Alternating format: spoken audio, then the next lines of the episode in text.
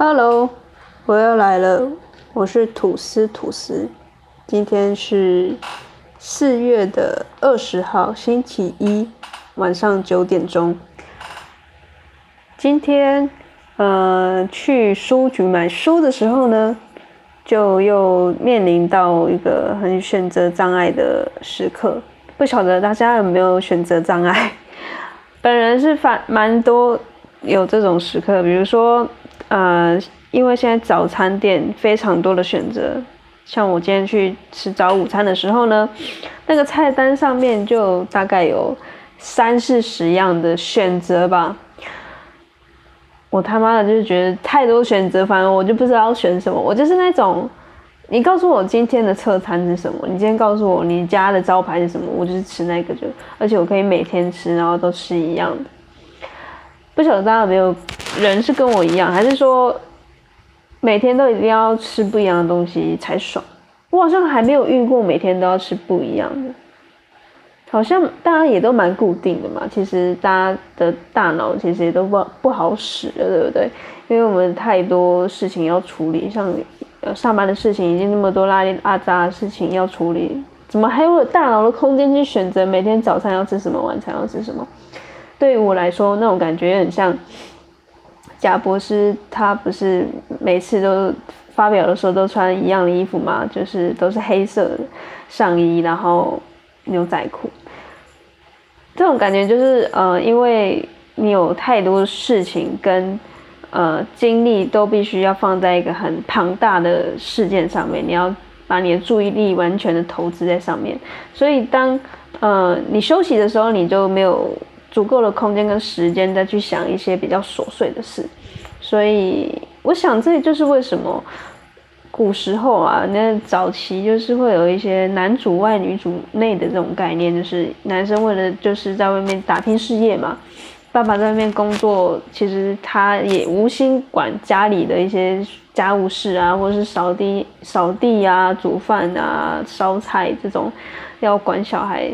有没有吃饱这种事情，对男生来讲，他可能就没有办法花太多的心力在他们身上。我觉得人是有一部分是很公平的，因为一天就二十四小时嘛，那每个人都一样。比如说你是比尔盖茨，你也是二十四小时；你今天是可能你是贫民窟的难民，你也是二十四小时。但是金钱就不一样啦，金钱就是取决于你在这二十四小时时间里面你做了哪些事情，然后当然就呃每个人的价值就会因此而有不同，所以我觉得这就是这也是这个世界好玩的地方吧，就是大家每个人的选择造就了各种的排列组合，然后呃形成了非常多元的文化跟每个人的个性的样貌也都不一样。哦，所以为什么想到这里？呃，我想一下，对，就是我今天去书局，我就是不定期会去书局看看书。然后呢，因为我一直以来在创业之后，就甚至创业之前，我都很喜欢看一些商管类的书啊，要要怎么成功啊，然后或者是 要具有什么样的创业的心态啊，才会呃走得顺利啊，或者是。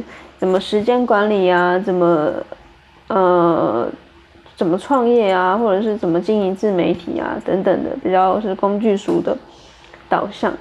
那到现在可能也是一两年的时间，让我觉得好像有点饱和了，有点紧绷了，又或者是我觉得好像有点够了，就是我对于这个方面的摄取可以慢下来，所以我就开始呃转转向商业。就在就是科技，所以我就前阵子看了听了 podcast，就是科技导读啊，或者是像新建广播，然后或者是像呃，可能就是阅读一些，你知道，现在要我突然举例，就是科技导读，然后新建广播，然后他们后续就又衍生了非常多的东西，它但是大部分也都是。呃，局限在科，因为商业跟科技其实蛮类似的，就是他们在讲的是类似趋势这种东西，我就觉得很有兴趣。但是这个东西它久了，它又有点，嗯，像我现在又又觉得有点腻了。这种腻的感觉是好像差不多了，就是这样了。它再多好像也是永无止境的多，因为它不会有停止的一天，因为每天的趋势、每天的科技都日益的更迭嘛，它还是很有趣。但是我觉得，哎，这个好像我好像已经到达了一个七八十分的这种感觉，就很像你今天，呃，怎么说？你每天都会可以吃一样的东西，但是你吃到某一天，你还是会觉得有点腻。但你也不是完全不能吃下去，只是说好像可以点点看别的菜单上面的东西。所以呢，最近我就是有有这种感觉，然后我就开始在书店里面悠晃的时候呢，我觉得我又拿不定拿不定主意，我就是那种三心二意，然后到最后什么也都没买，然后就走出书店。但是我每一次我都会强迫自己说不行，我现在都已经浪就是花费了这么多时间在书店里面，然后。你知道吗？可能每一本每一本都有兴趣，然后拿起来翻，就你最后他妈都没带走一本，这样也太可惜了吧！所以我就强迫自己说不行，我今天离开这间店之前，我就是一定要带走一本书。所以就让各位吐司粉猜猜看，我最后带走了哪一本书？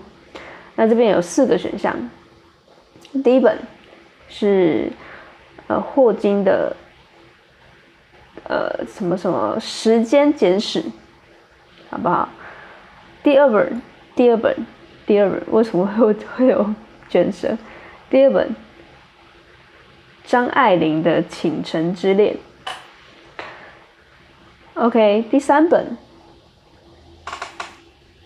就是北韩人民的真实生活。第四本。第四本要写什么？原则，principle，原则。好，再重复一次哦。第一本是霍金的《时间简史》，第二本是张爱玲的《倾城之恋》，第三本是北韩人民的真实生活，第四本是原则，principle。OK，大家选好了吗？好，公布答案。第三。就是第三个选项，北韩人民的真实生活。嗯，对，就是呃，我其实一开始走进书店，我是想说有有点要选商商管之之外的书嘛，然后呃，我就就预设想说去去看一下哲学的书好了。但是呢，因为我对于哲学其实是蛮外行，就是因为我最近看 YouTube 影片，然后有有。接触到像斯多葛主义啊，或者存在主义，或者是一些什么什么巴拉巴的主义，就会觉得蛮有趣的。然后我就想说去书店看有没有类似的书。然后刚好因为那那个书店不知道怎么样，就是他可能有一些畅销的书，他不想让人家一直翻嘛，所以他就有有装那个塑胶套套起来，所以就没有办法试阅。所以我我其实就有刚刚有兴趣的书，他都封起来了，所以我就想说，OK，那就是不要买。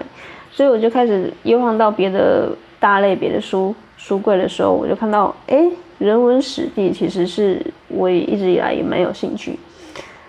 但这样讲好像没也不太对，因为我其实国中高中的时候，我最差最差科的的的科目就是历史跟地理。我们那时候怎么读就是读不好，因为我对于那种要是嗯。可是我也蛮喜欢，我也蛮会背的。反正我不知道为什么，就是背不起来历史跟地理这种东西。它对我来说，它是没有办法被理解的。就是比如说，我们读生物或化学，我们会知道说，哦，A 加 B 等于 C，它可能是因为怎么样怎么样，所以等于 C 嘛。就是可能是 A 平方加 B 平方等于 C 平方，这是可以被运算，或者是它可以被验证的。所以在背的时候，你就会比较有一个逻辑在。但是历史跟地理，它对我来讲，它就是有点像要死背。比如说，哦，一一九九几年代就是可能甲午战争，然后是什么什么几零年代是什么什么战争，然后什么亨利二世、亨利八世，我永远搞不清楚。然后，所以这种东西我就特别不在行。所以我其实，在学龄的时候，不是学龄啊，就是那个过高中的时候。最烂最烂的科目反而是史地，但是我我觉得人生就是这么的荒谬吧，就是当你绕了一圈，然后你可能长大了，过了十年，发现你其实对历史跟地理蛮有兴趣的，是真的很有兴趣，我是有兴趣到我觉得我我之前的梦想是是当那个就是旅游的部落客啊，或是你知道 YouTuber，然后就是可能拍拍本拍什么影片，然后记录这样子，那过什么类似游牧生活，那是我之前还蛮憧憬的一个职业。好，反正我就又晃到人文史地嘛，然后就觉得哎，人文史地像。比如说，因为我们之前比较熟悉的就是台湾跟中国的历史，所以我就蛮好奇，说像东亚或者是欧洲，或者是一些比较不为人知的的一些史的历史跟人文，但是我又不太喜欢去背太生硬的东西，比如说它整本就是在讲什么什么时候发生什么事，我也我也觉得有点难吞，就是又回到我以前小时候的梦魇。所以我就选了这本书，是在讲北韩脱北者的那个故事。那他这这本书里面，他就是呃透过一个美国记者的角度，他去访问六个脱北者的生活。然后呃，我记得之前有一本书蛮有名的，好像就是我要活下去，还是就是一个封面一个女子的声音的大头很很大那个。那本书好像也蛮有名，但是我今天好像没看到，而且就觉得好像别人这么多人喜欢看的，我就有一种反骨吧，我就觉得好像可以挑一些比较小品的，所以我就挑了这本。然后我刚刚看了，我觉得还蛮不错的，而且因为我最近在试行。就是数位极简嘛，就是脱离这个三 C 产品的一个实验。然后在看书的过程中呢，我觉得很不错，因为我特别的享受在其中，而且甚至觉得真的都不要划手机也没有关系，就是会有进入进入到一个心流的状态。但是不得不说，我们真的被这个三 C 产品给制约的非常严重，因为就连我这种。很少，比较少划手机的，不要说很少，呃的人，我都很没有办法专心在书里面，就是可能啊读没几句，然后你的神，你的你的，你知道，然后你的意识就不知道神游到哪里去，然后你就再回来，你就觉得，哎，怎么刚刚没有在那个书字里行间里面，就就飘走了。好，反正就是我觉得。但是我可以感觉到这个书的内容是我喜欢的，因为我喜欢一则一则故事，而且是真实现实的，它呃很很真实的发生在我们周边的一些故事，让我觉得它既虚幻又现实，因为你会不觉得怎么会现在还有这这种事情正在发生？二零二零年代，像北韩，它呃。他最有名的这本书里面，他就是在讲记者，他可能坐飞机的时候，他晚上发现从飞机上面看下去，应该是因为大家都会开灯嘛，所以从飞机上看下去，应该是大家都是灯火灯火明灭，然后星火燎原哦。是星火燎原可以这样用吗？反正是会看到很多很多星，很像星星的这样的感觉，就是在整个。俯瞰这样子是很像星星，很像一片星空，然后很亮这样子。但是在北韩这一块，它就是是全黑的，你知道吗？为什么是全黑？我一开始以为是因为他们是讲国家很省电，就是他们的最高领导员特别的省电，然后不想要晚上的时候还有人在外面活动，所以就就特别规定人民要关灯。但是后来好像不是这样，而是因为他们国家太穷了，他们已经穷到，因为跟美国之间有一些条约上的问题嘛，就可能美国说，哎，我可以援助你，但是你不可以再再去研发核武相关的的东西了。但是北韩不听嘛，所以那美国就说，好啊，那他妈的我不帮你。所以现在北韩他是没有钱，已经没有钱到他没有办法开电灯了，所以。晚上从飞机上面经过，他们他们之所以这个整块领土两千三百万全部是黑的，就是因为他们没有钱可以开灯，而不是因为环环保，知道吗？而是因为要限制人民的自由。反而就是因为人民有这些黑暗的时刻，他们反而可以偷呃偷偷摸摸、正大光明的做一些可能白天不能做的事情，比如说他们情侣之间的一些培养情感的方式啊，都是没有办法在白天的时候在光天化日之下做的，他们反而可以趁这个黑暗的时候，在呃大家比较没有办法视力很好的时候呢去做，我觉得蛮有趣的。也说很有趣吗？但好像不太人道。然后我觉得我可以再讲一下。我虽然我现在只看了不到五十页，我就觉得真的很很很多很多东西可以讲。呃，我提出两个，就是第一个就是，其实我们一直以为北韩他们的人民可能对于要把金正恩或者是最高领领导人的这样子的很神圣的的感觉，是他们发自内心觉得是这样。但其实从书上看起来，就我这样看五十页下来啊，我觉得他们好像心里面他们并不是这么想的，他们只是因为不要被怎么样，所以他们才做这件事情，就很像，呃，你可能不认同这个事情，但是因为你为了不要被别人有有机会伤害到你，所以你就做这件事情，但是你要表现的让别人。察觉不出来，你你你好像心里不不愿意这么做，是不是真的很荒谬？就是因为这呃不不管是这个记者，还是说之前有到北韩里有一些采访过的经验，在一些就是推荐序上面，他们都有写说。其实，在呃算导游好了，或者是带他们旅游这些人，他们虽然嘴巴上都在讲这件事情，但好像就只是例行公事的讲，他并不是发自内心的觉得，哇，我这金正恩真的很伟大什么的。他们只是因为可能是他们的公事嘛，所以他们的眼神通常就是很呃飘渺啊、涣散的，所以可能也不知道自己在讲什么，就觉得这可能跟我们以前觉得的不太一样，因为我们可能在。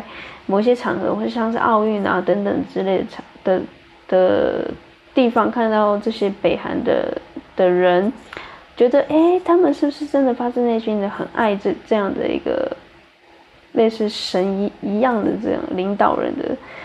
他们发自内心觉得这是一件很棒的事情，但是后来发现，哎，其实可可能并不是那么一回事哦。好，那第二个我想要分享的是说，嗯。呃，就是他们对于女性这件事情也是非常的停留在可能是台湾也好，或是中国很久很久很久很久以前的那种嗯男尊女卑的概念，然后或者是甚至像印度这样子的类似对于女性的一些歧视或者是啊不平等的待遇，这边我就念一段好了。有一个人叫米兰，就是美兰，美兰，他原本是北韩人，但是他后来脱北了，然后脱到南韩去。那在这个记者就在跟他访问的过程中呢，他就有回忆起他在台他在北韩的时候的一段经历。因为呃，美兰他小时候呢，或者是他年轻的时候，他就觉得呃，北韩这样的制度是他不喜欢的。然后他说，他并不是第一次反，就是反抗这样子加注于女性身上的各种非难。在当时候的北韩，女孩子不可以骑脚踏车，这是一种社会污名哦。人们认为女孩骑脚踏车不堪入目，而且带有性暗示。朝鲜劳动党三令五申想要将这个，呃，让女孩骑脚踏车。视为是一种非法的项目。美兰对于这样的规定视若无睹，她从十一岁开始就骑着家里仅有的一台二手日制的脚踏车往前往青旅。只要能摆脱村子给她的压迫，任何地方她都愿意去。这段路对于一个孩子来说相当辛苦，大约三个小时的上坡路，只有一部分的路是柏油路面。那男人看到了就会骑到脚踏车，骑上脚踏车，试图的赶上他，而且咒骂他无耻，你这个荡妇。那有时候一群青少年呼啸而过，到路上想要撞倒他，美兰都会大声的斥责他们，对方用什么话骂他，他就会用同样的话回骂。最后，他学会了不去理会这些人，然后继续踩踩着踏板前进。对于美兰来说，她的家乡只有一个地方可以让她喘息，那就是电影院。你不觉得很荒谬吗？而且电影院后面更好玩了。电影院其实是，你就想说，哎，北韩这么这么封闭的国家，怎么还会有电影让他们有机会去洗脑他们的人民呢？他就接着说啦，北韩每周城镇无论多小都会有电影院，这是因为金正日。深信电影是灌输群众中党爱国不可或缺的工具，所以跟我们想象的完全相反。因为我觉得国外的电影会不会反而，呃，可能让他们有别的选择。但是对于金正日来说，就是因为他们可以选择电影的播放是哪一种片嘛，所以他更可以去洗更洗脑他的人民。一九七零年，金正日三十岁，他，呃，主党主掌党的宣传煽动部，负责国家的电影制播。他在一九七三年 出版了《论电影的艺术》（On the Art of of Cinema），书中阐释他的理论：革命艺术与革命文学是启迪民众为革命任务奋斗的最有效方式。在金正日指示之下呢？位于平壤郊区的朝鲜电影制片厂扩充了占地一千万平方英尺的片场。该厂一年生产了四十部的电影，而且每部电影的主题千篇一律：通往幸福的道路是自我牺牲、压抑个人为主体谋福利。资本主义只是纯粹的堕堕落。当我于两千零五年参观片场的时候。我看到首尔典型街头的食物背景、食物布景，两边都是破败的店面与配酒的酒吧。但是无论电影是不是纯粹的宣传，美兰美兰都喜欢看电影。在北韩小镇成长的他，说是电影迷也不为过。所以我觉得很好玩吧，就是他们唯一的可能。觉得可以稍稍脱离北韩这这么的压抑的生活是到电影院，但其实即便到了电影院，他们还是在北韩的掌控之中。嗯，我觉得北韩它之所以神秘，就是因为在于它很封闭，它就是嗯，可能有点像中国吧，但是中国它又比北韩好一点，因为中国的话开始嗯有一些翻墙啊，或者是。有一些人民，他真的因为透过网络的力量，然后知道不同世界正在发生的事情。但是北韩它是完全的封闭的国家，所以我觉得，嗯，它真的很有趣，很很神秘，很封闭，而且我就是真的蛮想要去看看的。就即便会有生命的危险。所以，我我今天就是在整这这本书大就大概分享到这里，因为就是五十页的书嘛，又没办法分享到多多。我我会继续看下去，而且这本书也蛮厚的，大概有几页，我看一下。哦，这种书很厚，而且读起来很过瘾啊。我看一下啊，哇，三百多页，快四百页。然后，呃，我看一下它出版。是几年？二零一一年出版一刷，二零一五年六月二版一刷，直至二零一八年六月二版十二刷，代表在七年之间就有大概十三刷左右。我不知道十三刷算不算多啦，但是我觉得应该也算不少吧。哈 哈，干话。反正这个他的书的封面呢，就说 best seller，中文版销售突破十万册，极权主义文献文献的开创之作，它让我们有机会一窥这个逐渐具有全球重要性的封闭国度，深刻体会生活在今日最压迫的极权主义政权会是什么感受。让我认识北韩最好的一部作品。OK，他说这就是中文版销售突破十万册，一个里程碑。然后二零一五年最新的增订版，OK，啊，这本书原本不在我的选项之中，你知道吗？因为它被放在不是人文史地的那个书柜，那我就是，它也是被那个有没有？我刚才说那个书封套套起来，所以我没有办法看到那个里面。但是你知道，有一些书被封起来，你反而更想要看。然后我就是觉得很想要看。这本书，所以我就买了。这是什么干话？反正他的书的封面够吸引我啦，因为有一个金金，不知道是金正恩还是金日成的雕像吧？不是金正，一个是我不知道哎，到底是金正还是金日成？他们长得好像。然后又画，然后它的封面又很大的写了几个韩文字，所以让我觉得很有趣，所以我就买了。所以我离开的书店，我就带走了这本书。然后刚才看了五十页，我觉得很不错，推荐给大家。那如果大家有兴趣的话呢，我就把它放在我的节目笔记里面。OK，所以希望今天这个主题大家会喜欢啊。所以我今天的节目就到这边。那如果有喜欢我的节目的话呢，就一样到 Apple Podcast 给我五颗星。